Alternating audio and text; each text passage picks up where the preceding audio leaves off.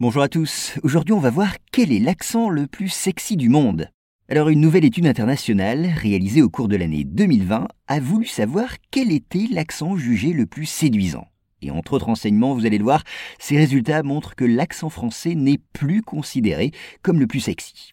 Alors, cette enquête a été menée sur pas moins de 37 000 personnes vivant dans 30 pays. Et elle devait répondre à la question suivante, quel est à votre avis l'accent le plus séduisant? Eh bien, on l'a dit, les résultats sont assez décevants, du moins pour les Français. Jusque-là, en effet, notre accent, notre accent français, occupait la première place dans le cœur des personnes interrogées. Mais désormais, il semble que ces intonations ne plaisent plus autant. En effet, la manière de parler des Français est détrônée désormais par l'accent britannique. Et de loin.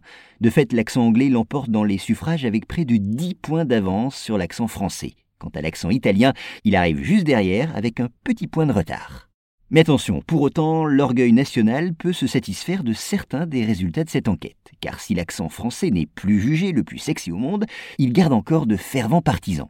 Ainsi, si l'accent britannique est très apprécié en Asie, en Suède ou encore aux États-Unis, les intonations françaises remportent davantage de succès dans certains autres pays.